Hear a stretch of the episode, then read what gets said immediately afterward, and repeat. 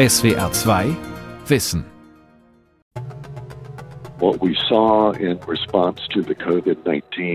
was wir als Reaktion auf das Covid-19-Virus gesehen haben, war ein absoluter Zusammenbruch der langjährigen globalen Zusammenarbeit, sodass am Ende jedes Land auf sich allein gestellt war.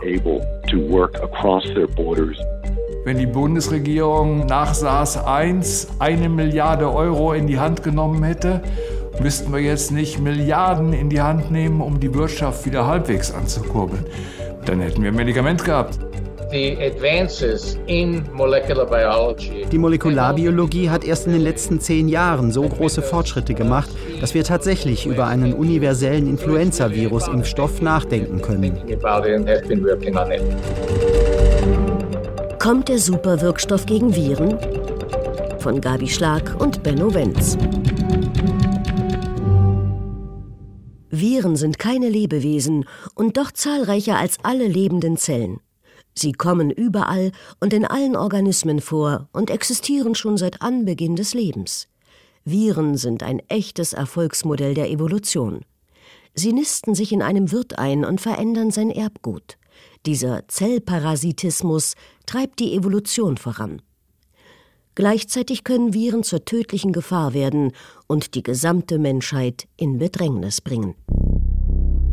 Weltweit leiden und sterben Menschen am Coronavirus SARS-CoV-2. Selbst wenn im Jahr 2021 ein sicherer Impfstoff zur Verfügung stünde, wäre das nur der Schutz vor diesem einen Coronavirus, aber nicht vor einem anderen Virus der Corona-Familie. Und was wäre, wenn schon die nächste Pandemie vor der Tür stünde? Vielleicht ein neuartiges Grippevirus. Bisher muss jeder Virustyp spezifisch bekämpft werden. Das gleicht bei ca. 320.000 Virenarten allein in Säugetieren einer Sisyphos-Aufgabe. Deshalb beschreitet eine Reihe von Forscherinnen und Forschern einen anderen Weg. Sie wollen Impfstoffe oder Wirkstoffe entwickeln, die sich nicht nur gegen ein einziges Virus richten, sondern gegen eine ganze Virengruppe oder Familie. Einer von ihnen ist Peter Palese von der Icahn School of Medicine at Mount Sinai in New York. Palese ist einer der weltweit führenden Experten für Grippeviren. Sein Ansatz? Einen Impfstoff zu entwickeln, der sich nicht gegen jene Bestandteile der Viren richtet, die sich durch Mutation ständig verändern, sondern gegen die, die bei allen Influenzaviren immer gleich bleiben. Palese erklärt das anhand eines Modells. Hier haben wir die Außenseite des Virus, das sich ständig verändert, sodass wir uns alle zwei oder drei Jahre wieder neu infizieren können. Aber bei diesen Stielen sind es nur die Röschen an der Spitze, die unser Immunsystem wahrnimmt.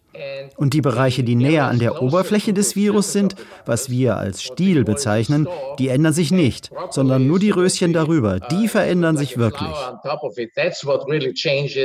Der temperamentvolle Peter Palese hat sein ganzes wissenschaftliches Leben der Forschung am Influenzavirus gewidmet. Der mittlerweile 76-Jährige wurde in Österreich geboren, lebt seit 40 Jahren in New York und hat auch in Deutschland diverse Auszeichnungen erhalten. Er und sein Team haben sich auf den Stil des Virus konzentriert. And the stalk is actually staying und dieser Stiel bleibt tatsächlich gleich und verändert sich nicht viel. Das hat mit den Funktionen des Stils zu tun. Deshalb ist es wie mit den Röschen auf der Spitze eines Brokkoli, die so oder auch anders sein können. Indem wir versuchen, auf den Stiel zu zielen, der gleich bleibt, hoffen wir, dass wir jede Influenza-Infektion verhindern können. Die Wissenschaftler haben eine Art künstlichen Antikörper geschaffen, der zumindest im Tierversuch mit Mäusen, Meerschweinchen und Frettchen vor sämtlichen Influenzaviren gleichermaßen schützt. Vor sämtlichen. Ein vielversprechender Erfolg. Sie entwickelten einen Virusstamm im Labor, der die Immunabwehr umlenkt. Das heißt, die Immunantwort konzentriert sich nicht auf die Proteine, die mutieren können, sondern auf die stabilen Teile des Virus. Auf diese Weise sollte der Körper immer erkennen, dass es sich um einen Influenzaerreger handelt. Der von Palese entwickelte Impfstoff ist bereits in der ersten klinischen Phase, wird also an Menschen getestet. Auch Peter Daszak und Dennis Carroll erfahren seit Corona ein größeres Interesse an ihrer Forschung von Politik und Medien als in all den Jahren zuvor. Dennis Carroll hat jahrelang vor einer neuen Pandemie gewarnt. Dass ein Erreger aus dem Tierreich auf den Menschen überspringt, wie das SARS-CoV-2-Virus, hat er vorausgesehen. Carroll und Dashek gehören zu den führenden Köpfen des 2018 gegründeten, weltumspannenden Global Virome Projects. Dennis Carroll. The Global Virome Project is envisioned as a das Global Virome Project soll eine globale Partnerschaft sein, die eine weltweit verfügbare Gendatenbank der gesammelten Viren zur Verfügung stellt, aber auch genaue Daten über ihre Verbreitung und ihre Ökologie. Die Wissenschaftler möchten möglichst alle Viren beschreiben, die dem Menschen potenziell gefährlich werden können. Dazu arbeiten sie eng mit Forschungseinrichtungen zusammen, deren Mitarbeiter in die entlegensten Gegenden vordringen und dort Proben von Fledermäusen, Nagern oder Affen nehmen, die Viren in sich tragen. So entstehen regelrechte Virenkataloge, auf deren Basis im Falle eines Ausbruchs schnell der Übertragungsweg ermittelt und eine Therapie entwickelt werden kann.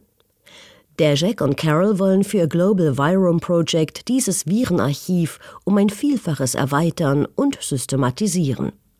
So soll die Welt auf die nächste Pandemie besser vorbereitet sein. We don't have to wait for a year, two years, three years before damit wir nicht mehr ein bis drei Jahre warten müssen, bevor ein Impfstoff gegen ein neues Virus fertig ist, weil wir es dann schon kennen und neue Impfstoffe, neue Medikamente, neue Diagnosetechniken entwickeln können und nicht immer nur reagieren müssen, sondern proaktiv handeln können. Aber kann man für alle potenziell gefährlichen Virenarten prophylaktisch einen Impfstoff entwickeln?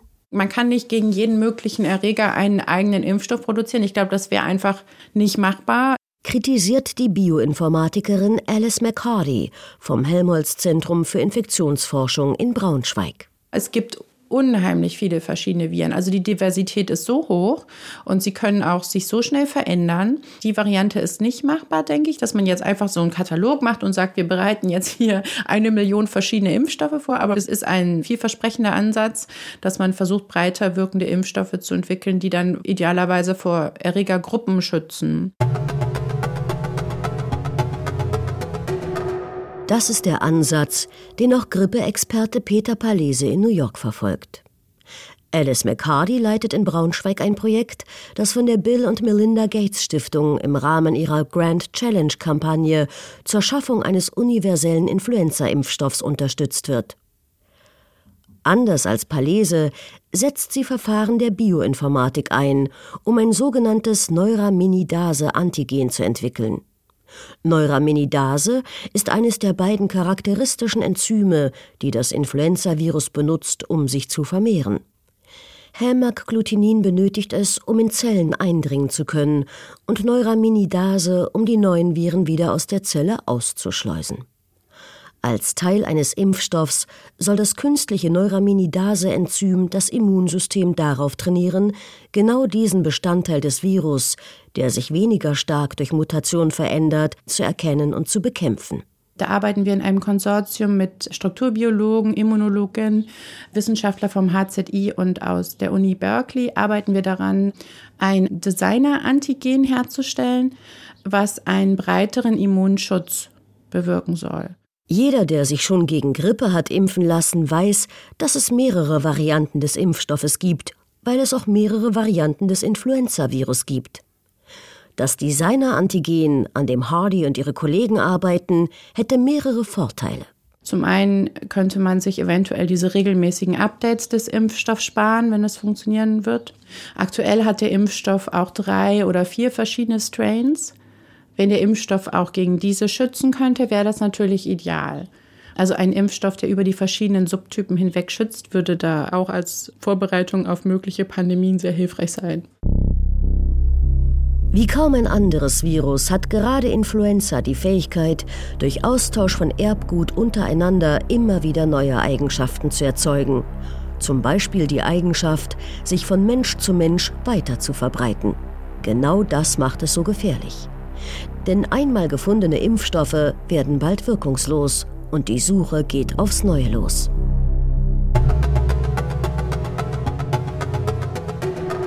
Weltweit arbeiten mehrere Forscherteams an einem universellen Influenza-Impfstoff. Einen wichtigen Meilenstein hat Sieg geschafft, ein internationales Biotech-Unternehmen mit Hauptsitz in London. Sein universeller Influenza-Impfstoff Flu-V richtet sich gegen vier Virusbestandteile, die normalerweise nicht mutieren. Forschungsleiterin Olga Plegesuelos erläutert den Mechanismus.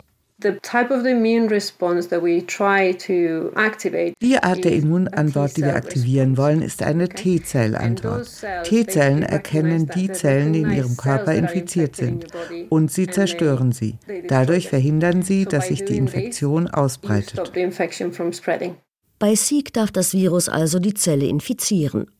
Dank des Impfstoffes erkennt die Zelle aber das Virus und ruft T-Zellen herbei. Die eliminieren es. Peter Palese in New York geht anders vor.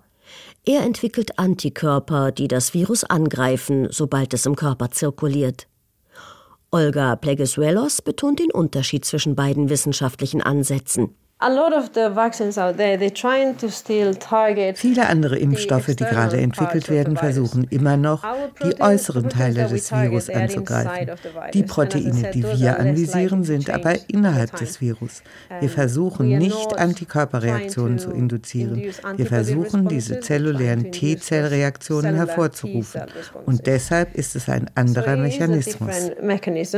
Im März 2020 hat Olga Plegesuelos mit ihrem Team erfolgreich die Phase 2 einer Doppelblindstudie mit 175 gesunden Teilnehmern absolviert. Jetzt muss eine weitere Runde mit 10.000 Teilnehmern folgen. Sollte sich dieser Weg als erfolgreich herausstellen, könnte er sich möglicherweise auf andere Virusfamilien übertragen lassen. Und es könnte sich daraus eine neue Art entwickeln, wie die Menschheit Viren bekämpft nicht mehr spezifisch einen bestimmten Erreger, sondern ganze Familien oder Gruppen von Viren. Impfstoffe würden einen viel breiteren Schutz bieten, als das heute möglich ist. Einer für alle also. Dieser Ansatz ist auch für die Entwicklung neuer Medikamente interessant. Seit langem gibt es Breitspektrum-Antibiotika, die zugleich gegen mehrere bakterielle Erreger vorgehen. Von solchen Wirkstoffen können Virologen bislang nur träumen. Sebastian Ulbert vom Fraunhofer Institut für Zelltherapie und Immunologie in Leipzig ist mit seinem Team auf der Suche nach einem Breitbandwirkstoff gegen Flaviviren.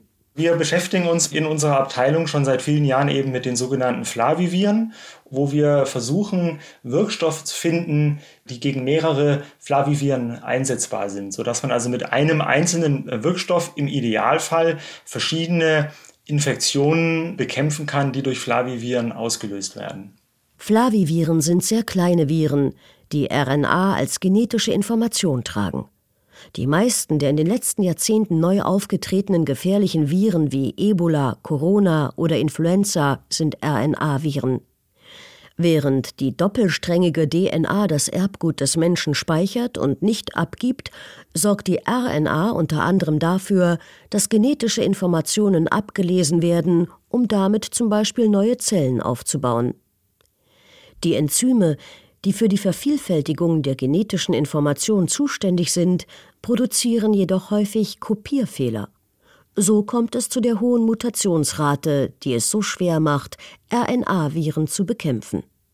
Und dabei wäre es ein Segen für die Menschheit, wenn die Wissenschaft eine Möglichkeit fände.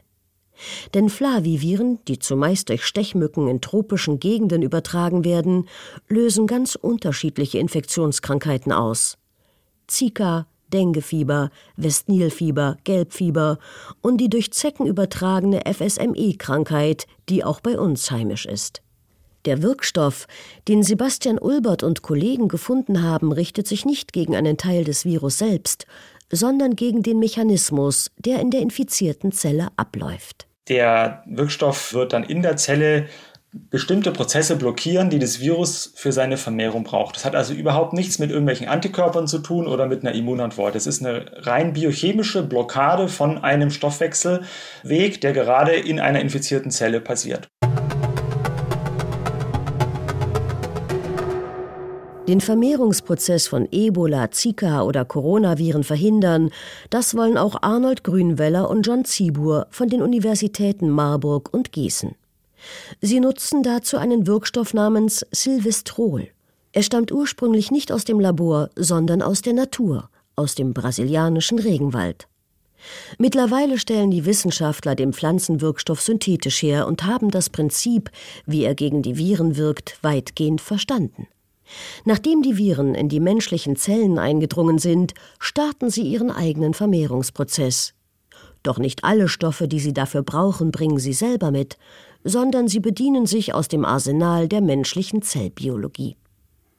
Eine dieser wichtigen Substanzen ist ein Enzym mit dem Namen EF4A. Arnold Grünweller. Dieses Enzym wird von unseren Zellen benötigt, um Proteine herzustellen und Viren benötigen dieses zelluläre Enzym ebenfalls, um ihre eigenen Virusproteine in den infizierten Zellen zu produzieren. Und wenn man jetzt dieses Enzym blockiert, kann man sehr effizient auch die Vermehrung von Viren in den Zellen, in den infizierten Zellen unterdrücken. Wie gut verträglich der Wirkstoff tatsächlich ist, muss sich in Versuchsreihen mit Tieren und später in klinischen Studien mit Menschen erweisen. Allerdings wären geringe Nebenwirkungen akzeptabel, sollte das Medikament tatsächlich die Vermehrung von gefährlichen Viren stoppen, findet Grünweller. Versuche mit Silvestrol bei anderen Coronaviren stimmen ihn optimistisch.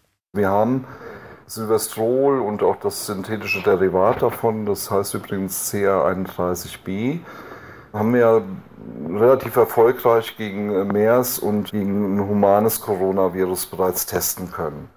Momentan laufen Experimente, das ist alles noch nicht publiziert, aber die Daten, die wir bisher gesammelt haben, sehen eigentlich sehr gut aus. Also wir können auch mit Silvestrol und mit dem CR31b sehr effizient das neue Coronavirus blockieren. Diese Strategie heißt Host Targeting Antivirals. Das Host steht für den Wirt. Gemeint ist, dass die Forscher ein Enzym des Wirts in den Fokus stellen, um ein Medikament herzustellen. Hier wird also der Ausbruch der Krankheit nicht von vornherein verhindert, wie es ein Impfstoff tut, sondern die Krankheit wird behandelt und möglichst früh im Keim erstickt. Diese Strategie verfolgen durchaus eine ganze Reihe von Arbeitsgruppen weltweit. Und ich bin da eigentlich ganz äh, zuversichtlich, dass wir da vielleicht nicht in allernächster Zukunft, aber vielleicht in 15 oder 15 Jahren Wirkstoffe zur Verfügung haben, wodurch wir besser präpariert sind für einen nächsten Ausbruch.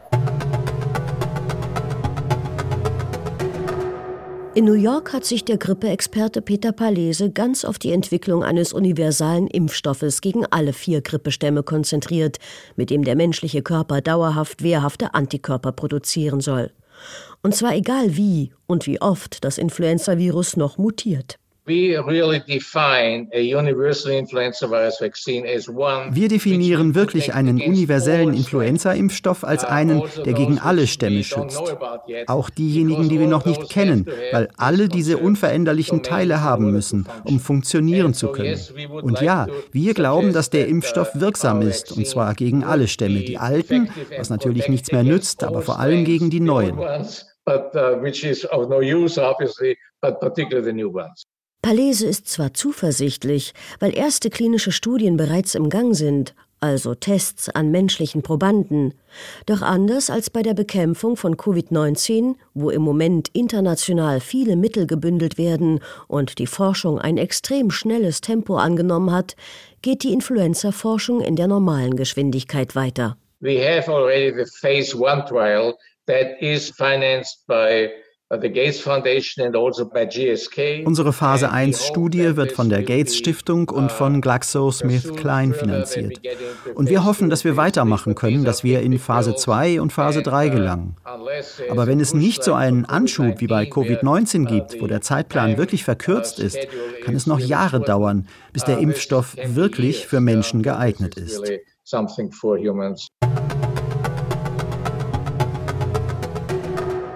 Wer einen solchen universellen Influenza-Impfstoff als erster findet, würde von Bill Gates mit 12 Millionen Dollar belohnt werden. Gates hat die Suche nach dem universellen Grippeimpfstoff zu einer Grand Challenge erklärt, einer großen Herausforderung. Er ist davon überzeugt, dass die nächste Pandemie eine Influenza-Pandemie sein wird. Immer wieder warnte Gates auf Kongressen, dass eine solche Pandemie mehr als 30 Millionen Tote fordern werde. So auch in diesem TED Talk vom März 2015, der auf YouTube veröffentlicht wurde. Let's look at a model uh, Schauen wir uns eine Computersimulation von einem Virus an, das sich durch die Luft verbreitet, wie die spanische Grippe von 1918. Es würde sich sehr, sehr schnell ausbreiten. In einer solchen Epidemie würden über 30 Millionen Menschen sterben. Das ist ein ernstes Problem und wir sollten uns Sorgen machen. Die aktuelle Corona-Pandemie hat Bill Gates recht gegeben und vielen Bürgerinnen und Bürgern weltweit klargemacht, dass Viren überaus effiziente Zellpiraten sind. Ihr Aufbau und ihr Lebenszyklus sind perfekt daran angepasst, Zellen zu entern, sie zu übernehmen und in Virenfabriken umzuwandeln. Je nach Wirtstyp haben die Viren dabei eine erstaunliche Vielfalt an Strategien entwickelt. Manche sind lebensgefährlich für den Wirt. Deshalb wollen auch israelische Wissenschaftler den Influenza-Viren Paroli bieten. Vielleicht macht das israelische Unternehmen BioNTech aus Jerusalem das Rennen um den universellen Grippeimpfstoff. Die israelischen Wissenschaftler führen zurzeit eine klinische Phase-3-Studie mit 12.400 Teilnehmern durch. Noch in diesem Jahr wollen sie die Forschungsergebnisse vorlegen. Und was ist mit dem Coronavirus, das die ganze Welt in tödlicher Umklammerung hält? Weltweit sind über 900 Forschergruppen damit befasst, einen Impfstoff gegen Covid-19 zu entwickeln über 40 davon sind bereits in der klinischen Phase. Experten gehen davon aus, dass im Laufe des Jahres 2021 ein sicherer Impfstoff zur Verfügung stehen wird. Es wird ein spezifischer Impfstoff sein, der nur vor Covid-19 schützt und nicht vor allen Erkrankungen aus der Coronavirus-Familie.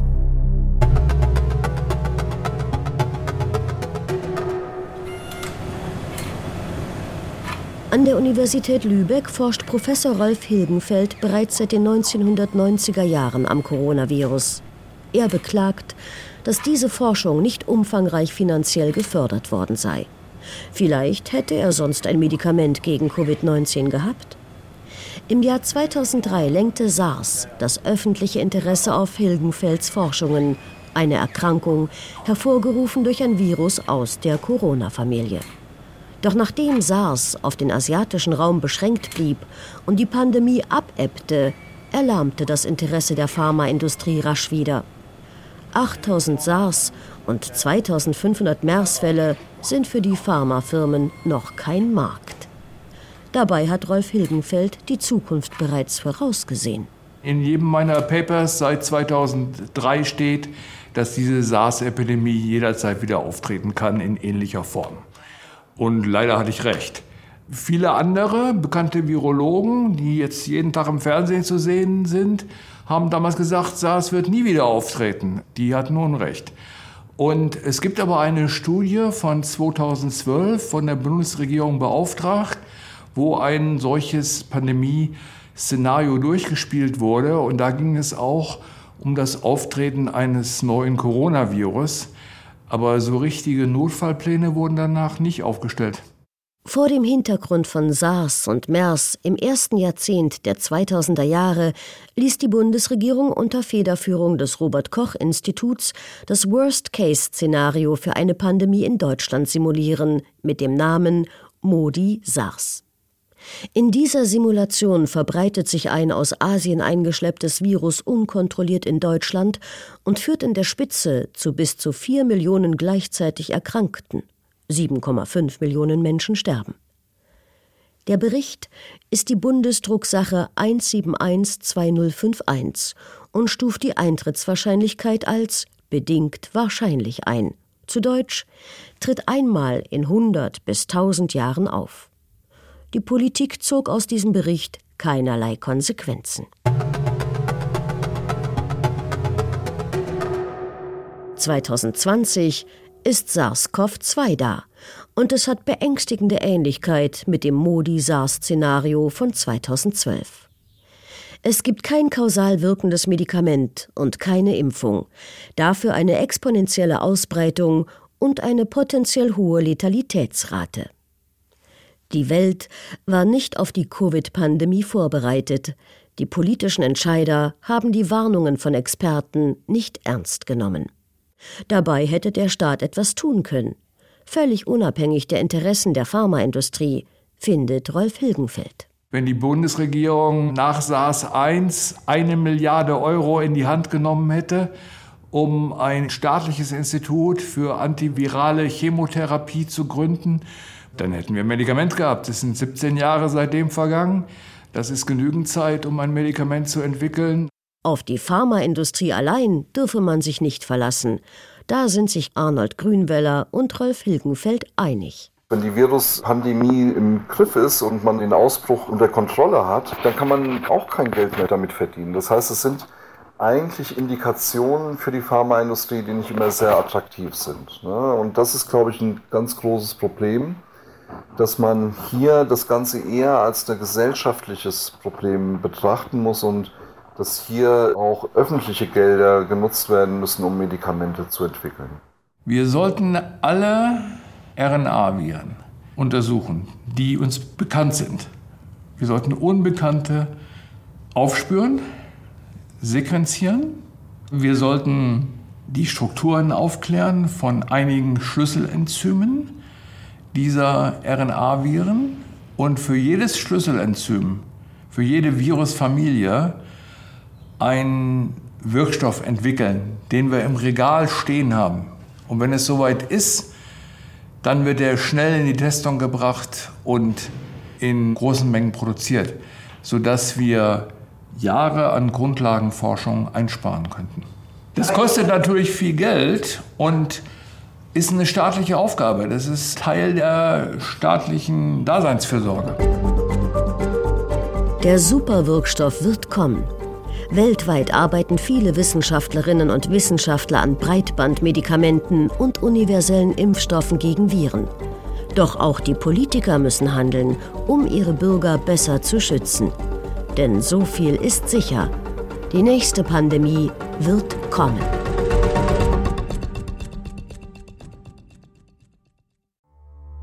Die Welt verstehen. Jeden Tag. SWR2 Wissen. Manuskripte und weiterführende Informationen zu unserem Podcast und den einzelnen Folgen gibt es unter swr2wissen.de.